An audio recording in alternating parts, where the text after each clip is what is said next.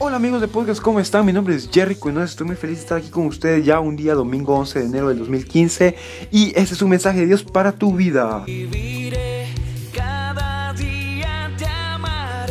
Yo sé que muchos ya están cansados porque es domingo, pero haz el esfuerzo de por estos últimos cuatro minutos estar aquí oyéndome porque esto te puede cambiar la vida porque es un mensaje de Dios para tu vida. El tema de este día se titula Para heredar las promesas divinas. Por favor, prende tu Biblia en Hebreos 6, versículos del 11 al 12 porque estaremos leyendo de eso.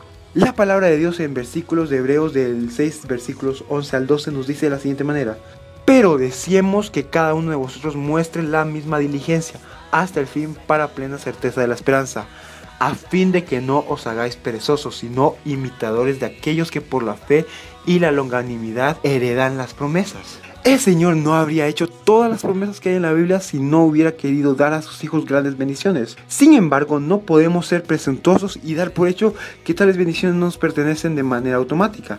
Entonces, ¿cómo podemos apropiarnos de las promesas de Dios con la expectativa de que Él responderá nuestras peticiones? Hay ciertas preguntas que debemos hacernos para evaluar las necesidades que traemos a nuestro Padre Celestial. ¿Estas promesas atienden mi necesidad o deseo personal? ¿Estoy pidiendo con un espíritu de sumisión a su voluntad? ¿Puede Dios cumplir esta petición sin perjudicar a otra persona? ¿Le agrada mi petición a Dios? ¿Será Dios honrado con el cumplimiento de mi petición? ¿Mi petición contradice de alguna manera la palabra de Dios? Si Dios cumple esta promesa, ¿ayudará a ello mi crecimiento espiritual? Una vez que hayamos respondido estas preguntas, heredar las promesas divinas dependerá de tres requisitos. Primero, necesitamos tener fe. Nuestro Padre quiere que confiemos en Él y el Señor premia a quienes lo hacen. Génesis 15.6 y Hechos 11.6 lo puedes encontrar. Segundo, debemos ser obedientes a todo lo que sabemos que es su voluntad para nosotros.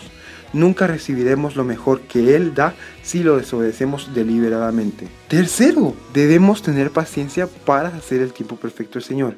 Hacer estas cosas bien vale la pena considerando las bendiciones que Él anhela darnos. Así que mantente firme en la fe, confía en el Señor de que Él te proveerá de tu petición porque sabrá que esa petición que tú estás pidiendo es lo mejor para ti.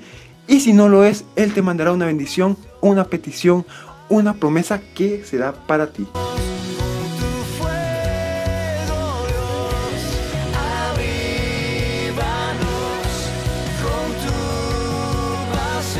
Dios te bendiga, espero que este podcast del día de hoy haya sido una bendición para tu vida.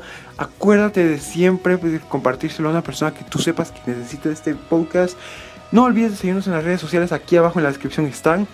Y no olvides de por favor mandarme cualquier cosa que tú quieras en esas redes sociales, petición de oración o alguna pregunta que tú tengas, yo te la contestaré. Nos vemos mañana con otro podcast de un mensaje de Dios para tu vida. Así que, chao, chao.